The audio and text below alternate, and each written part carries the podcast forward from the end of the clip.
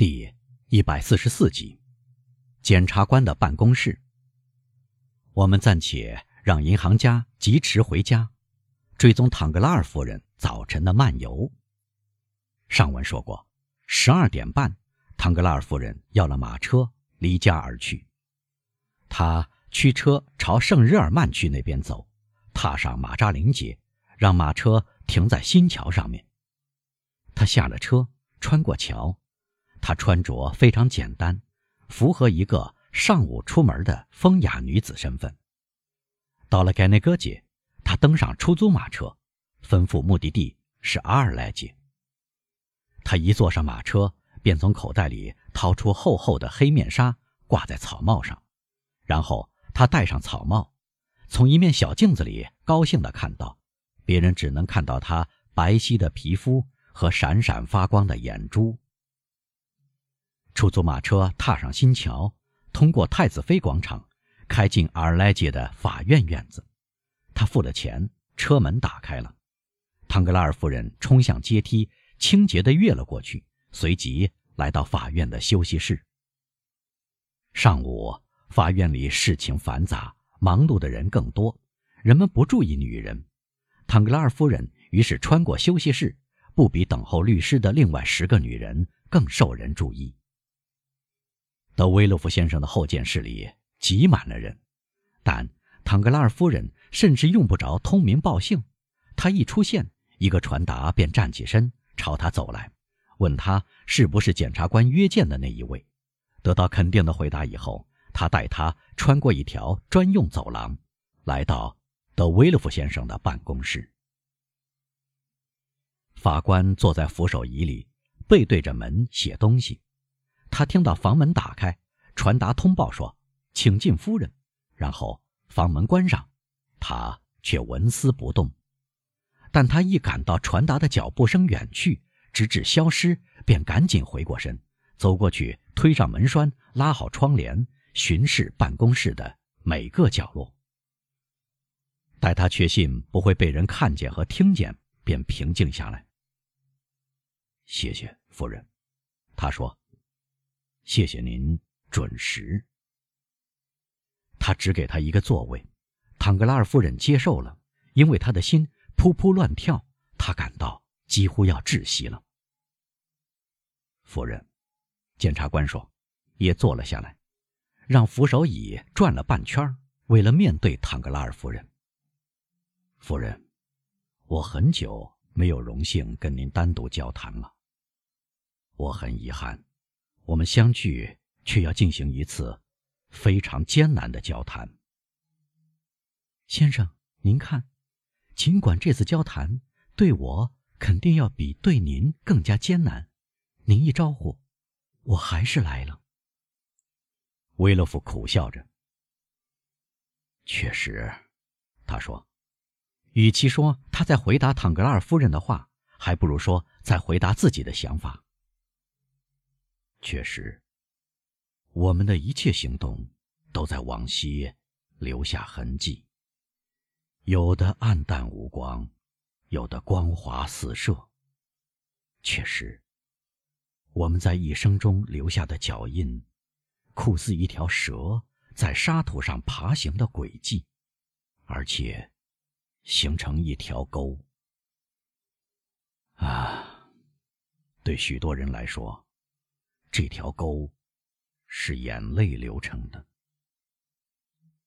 先生，唐格拉尔夫人说：“您明白我的激动是吗？请您宽容我。多少罪犯经过这个房间都瑟缩发抖，羞愧难当。我坐在这张扶手椅里，也羞愧难当，瑟缩发抖。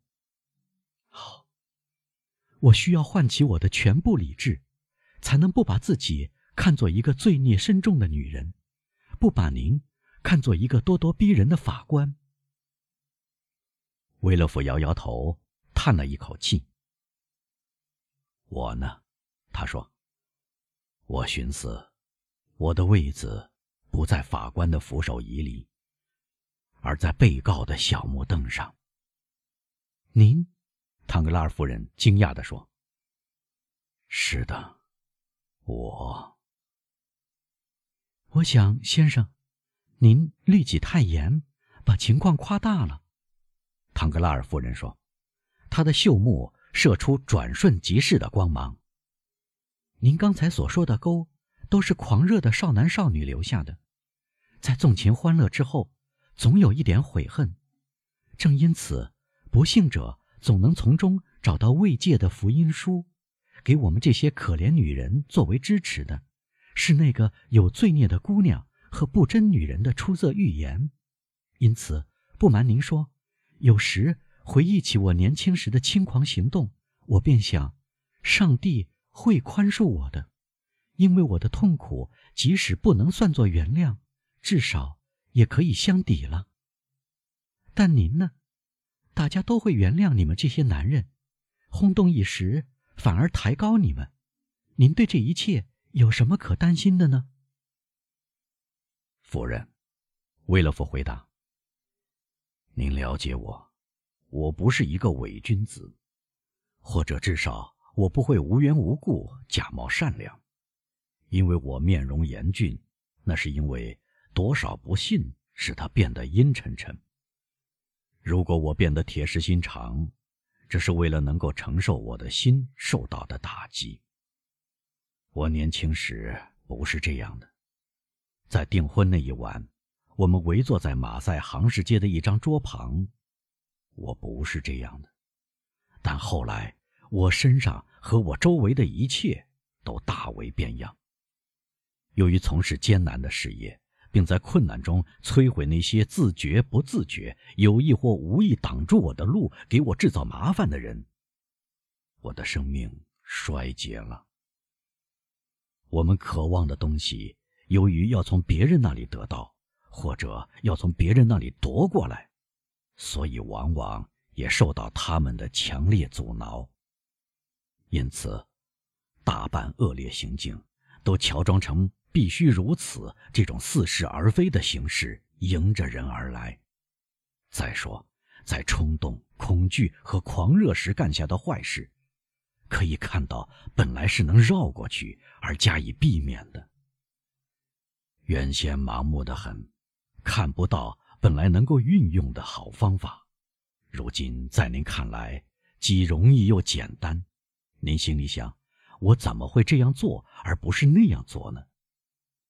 女人却相反，你们很少受到悔恨的折磨，因为决定很少来自你们那方面。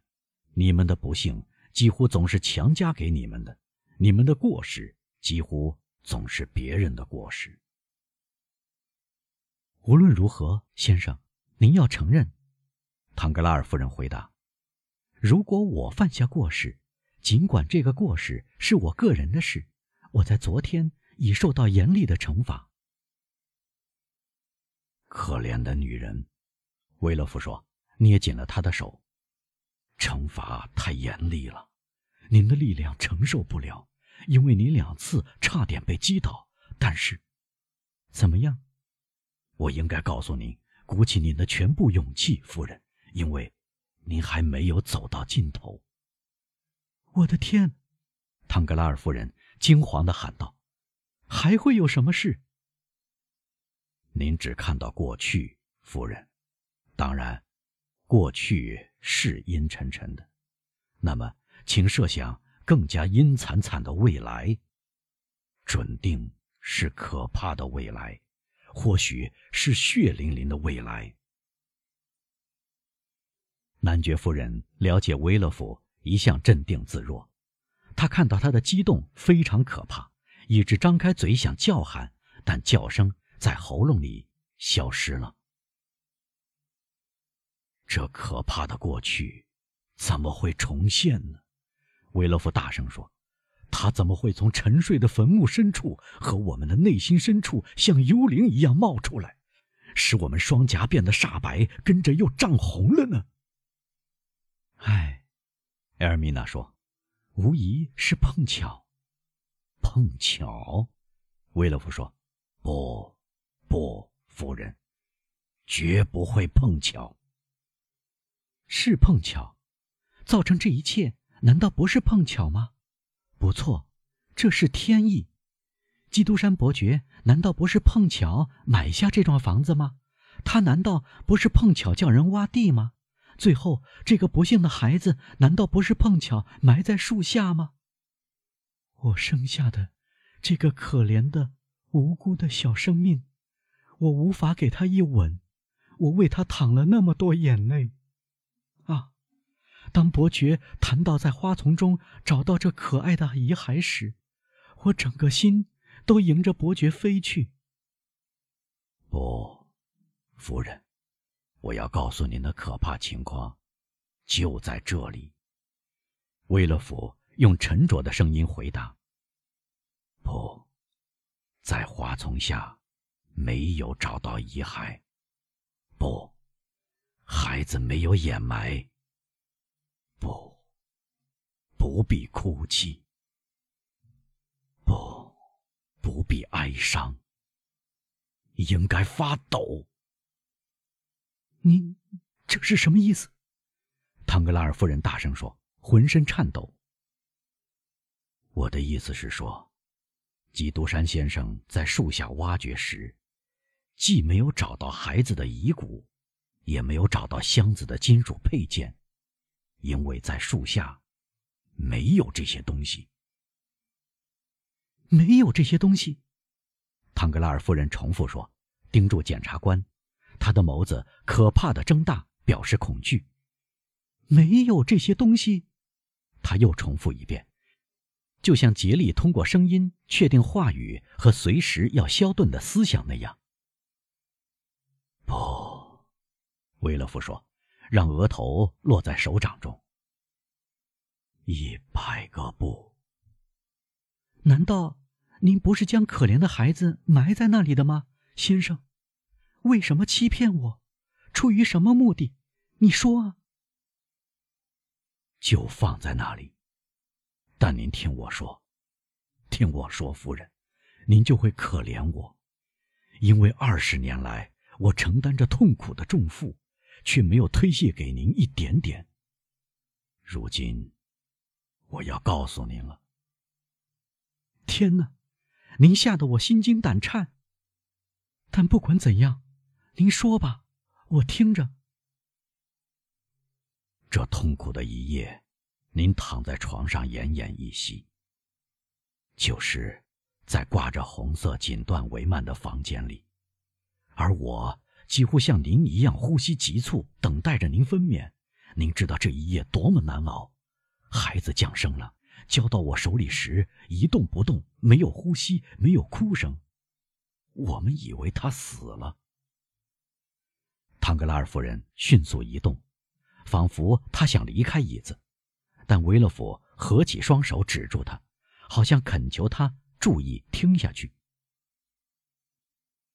我们以为他死了，他重复说：“我把他放在一只箱子里，这只箱子就代替棺材。”我下楼来到花园，挖了一个木坑，匆匆把孩子放进去。我刚刚盖上土，那个科西嘉人的手臂便伸向了我。我似乎看到一条黑影站起来，一道亮光一闪，我感到一阵疼痛。我想叫喊，一道寒颤掠过我全身，扼住了我的喉咙。我昏死在地上，自以为被杀死了。我恢复知觉以后，半死不活地爬到楼梯底下。您虽然极度虚弱，还是迎着我走来。我永远忘不了您崇高的勇气，必须对可怕的祸事保持缄默。您在奶妈搀扶下鼓足勇气回到家里，我借口决斗受了伤，完全出乎意料。我们俩保住了秘密。我被转到了凡尔赛，我同死神搏斗了三个月。我终于死里逃生，医生吩咐到南方晒太阳和呼吸那里的空气。四个人把我从巴黎抬到沙龙，每天只走六法里。德维勒夫夫人坐着马车跟着担架走，在沙龙，他们把我抬到索纳河的船上，然后我来到罗纳河，漂流而下，直到阿尔勒。然后又从阿尔勒抬上担架，一直走到马赛。我养了六个月的伤，我再听不到别人谈起您，我不敢打听您的情况。待我回到巴黎，我得知您作为德纳尔格纳先生的遗孀，嫁给了唐格拉尔先生。